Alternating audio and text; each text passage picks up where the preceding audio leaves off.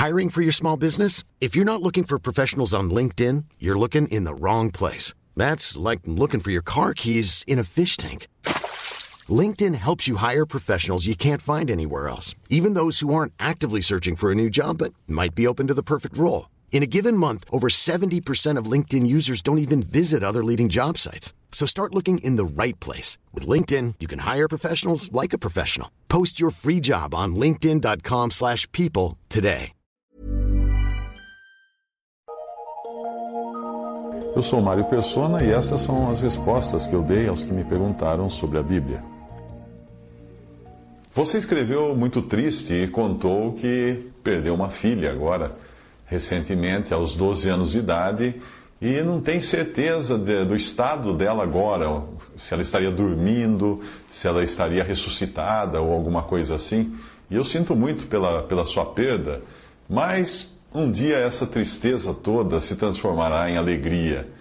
Quando o Senhor Jesus falou para os seus discípulos, antes de morrer, que a morte dele no começo seria motivo de tristeza, mas depois seria de grande alegria. Ele deu essa, essa esperança, essa certeza para os seus discípulos, porque ele ressuscitaria após morrer. E essa também é a certeza que ele nos transmite sobre os nossos queridos que partiram antes de nós.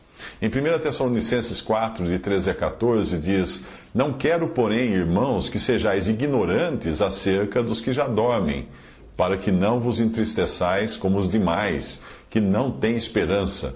Porque se cremos que Jesus morreu e ressuscitou, assim também aos que em Jesus dormem, Deus os tornará a trazer com ele. A expressão aos que em Jesus dormem é usada apenas para os que morreram em Cristo, enquanto que para os perdidos, Deus fala que morreram. Isso é porque, para o crente, a morte é apenas um sono passageiro para o corpo, exclusivamente para o corpo, que vai ficar aguardando então o despertador da ressurreição. Mas a expressão os que dormem se refere, portanto, apenas ao corpo, não é a alma e nem o espírito que estão dormindo, já que a alma e o espírito estão bem acordados e bem conscientes na presença de Cristo e desfrutando já da companhia dele. É por isso que passagens como Eclesiastes 9:5, que dizem que os mortos não sabem coisa alguma, uh, ali a situação é dos corpos dos mortos debaixo do sol, isto é, na terra e não da condição das suas almas no Hades, que é a condição da morte. No caso narrado por Jesus em Lucas 16, 19 e 31, o rico ali, que interage com Abraão, ele está muito desperto, muito consciente. E quando ele pede que Lázaro seja enviado até ele para mitigar sua sede, ele não está pensando em ser ajudado por um sonâmbulo, como se Lázaro estivesse dormindo. Não. Mas infelizmente a cristandade é influenciada por doutrinas malignas, como as do Adventismo do sétimo dia e de outras religiões que pregam o sono da alma, quando a verdade é que o sono é apenas do corpo, por ele se encontrar em um estado de imobilidade, incapaz de fazer qualquer coisa. Essas doutrinas também roubam ao crente qualquer esperança, uma vez que elas consideram que mesmo os convertidos, em, convertidos a Cristo terão de passar pelo juízo final para decidir então se eles estão salvos ou perdidos para sempre. É terrível esse, esse tipo de, de, pensamento. Essas pessoas que pregam isso, elas se, esque se esquecem das palavras de Jesus que disse: Na verdade, na verdade vos digo que quem ouve a minha palavra e crê naquele que me enviou tem a vida eterna, já é, um, já é um fato, tem a vida eterna. E não entrará em condenação ou não entrará em juízo, em julgamento mas passou da morte para a vida. Quando? No momento em que creu em Cristo. João 5,24 é, é o que o Senhor Jesus falou. Ah, quando o Senhor disse ao malfeitor na cruz que, que naquele mesmo dia eles estariam juntos no paraíso, ele não estava dizendo que ele sairia, o malfeitor sairia da cruz para ir dormir no paraíso. Não. Quando Paulo disse que tinha o desejo de partir e estar com Cristo, porque isto é ainda muito melhor, em Filipenses 1, eh, versículo 23, Paulo não estava querendo dizer que dormir com Cristo era melhor do que ficar acordado aqui no mundo. Não, não. Portanto, respondendo à sua dúvida, os que morreram em Cristo têm o seu corpo sepultado até o dia da ressurreição ou do arrebatamento, se o Senhor voltar antes disso, uh, mas o, o, o espírito e, a alma, que, que a alma é a parte dos sentimentos, já estão muito dispersos, despertos, muito contentes, muito felizes, desfrutando da companhia de Cristo no céu. Quando Moisés, que morreu, e Elias, que foi arrebatado, apareceram a Pedro, Tiago e João no Monte da Transfiguração, eles apareceram dormindo? Não, eles apareceram muito acordados. Eles apareceram até conversando sobre o evento que iria acontecer a seguir, que era a morte de Jesus em Jerusalém. Eles estavam muito despertos e interagindo entre si, interagindo com Jesus, como a gente vê em Lucas 9, 31. Os mártires mortos por amor da palavra de Deus, lá no livro de Apocalipse, durante a grande tribulação, que acontecerá depois que a igreja tiver sido arrebatada da terra, esses mártires cujas almas aparecem no céu em Apocalipse 6, eles não são vistos dormindo, eles são vistos ali clamando com grande voz por vingança. A eles foi dito então que descansassem, não que dormissem, que descansassem mais um pouco de tempo até que o seu número fosse completado com os que ainda seriam martirizados. Ninguém pensaria neles como pessoas que falam durante o sono, estariam dormindo, mas falando durante o sono. Não, eles estavam acordados, eles estarão acordados. Esses que partiram ainda não estão no corpo espiritual citado por Paulo em 1 Coríntios 15, 14. Você, 15, 44. Você perguntou se a sua filha já estaria com um corpo espiritual. Não. O corpo espiritual que Paulo menciona em 1 Coríntios 15, 44, ele é espiritual uh, nessa passagem apenas para se contrapor ao corpo natural que nós herdamos de Adão e que Paulo trata também, faz um contraste nessa passagem. Corpo espiritual não é um corpo etéreo, translúcido, sem matéria. Porque o próprio Senhor Jesus, que foi feito as primícias do, dos que dormem, que foi o primeiro dos que serão ressuscitados, ele ressuscitou com um corpo, um corpo tangível, um corpo tangível, de, de uma diferente tipo de matéria, de, mas de carne e ossos, um corpo que podia ser tocado, e foi tocado, foi, o Senhor convidou Tomé a tocar no seu corpo. E ele, ele comeu peixe e mel na presença dos seus discípulos.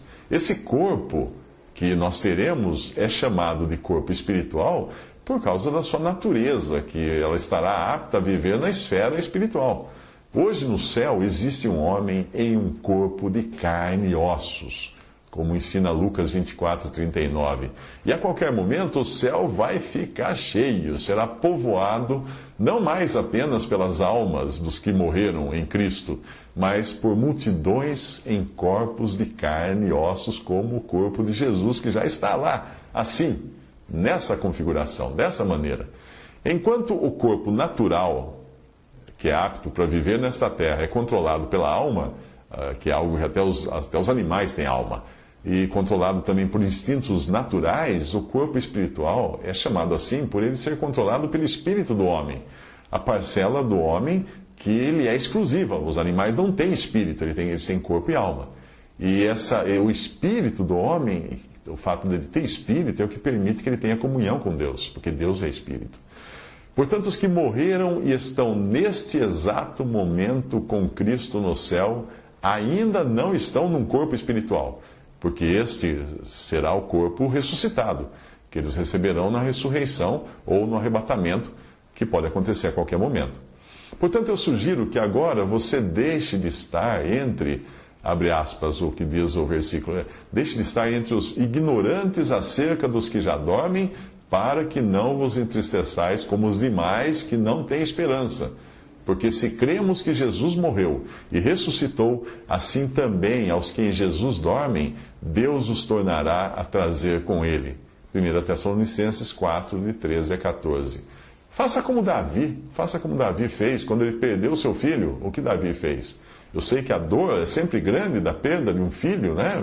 Quer dizer, eu não, não sei, porque eu não posso dizer isso, mas é uma dor grande, é uma das grandes dores que alguém pode passar. Mas veja que Davi, o que ele fez quando ele perdeu seu filho? Em 2 Samuel 12, 19 e 23, fala: Viu, porém, Davi que seus servos falavam baixo. E entendeu Davi que a, que a criança estava morta. Pelo que disse Davi aos seus servos: Está morta a criança? E eles disseram: Está morta. Então Davi se levantou da terra, se lavou, se ungiu, mudou de roupas, entrou na casa do Senhor e adorou. Então foi à sua casa e pediu pão. Ele puseram pão e comeu. E disseram-lhe seus servos: Que é isto que fizeste? Pela criança viva jejuaste e choraste, porém depois que morreu a criança, te levantaste e comeste pão? E disse ele: Vivendo ainda a criança, jejuei e chorei, porque dizia: Quem sabe se Deus se compadecerá de mim e viverá a criança? Porém, agora que está morta, por que jejuaria eu? Poderei eu fazê-la voltar? Eu irei a ela, porém ela não voltará para mim. Enquanto a criança vivia, Davi orou, sabendo que Deus era um Deus de misericórdia. Mas depois que ela morreu, ele adorou, porque ele sabia que Deus era um Deus justo. E ele tinha certeza de que iria reencontrar a criança. Muito antes de Paulo escrever a sua epístola, Davi agiu como nós devemos agir quando vemos um querido, um ente querido, passar para a presença do Senhor. O que Paulo escreveu em Filipenses 3, de 13 a 14: Uma coisa faço, e é que, esquecendo-me das coisas que atrás ficam e avançando para as que estão diante de mim, prossigo para o alvo, pelo prêmio da soberana vocação de Deus em Cristo Jesus. Eu gosto de lembrar a frase que uma irmã em Cristo postou no Facebook por ocasião do Dia dos Pais e falando do seu pai que tinha partido anos antes para estar com Cristo. E ela escreveu o seguinte: Eu amo tanto meu pai que não gostaria que ele estivesse aqui comigo.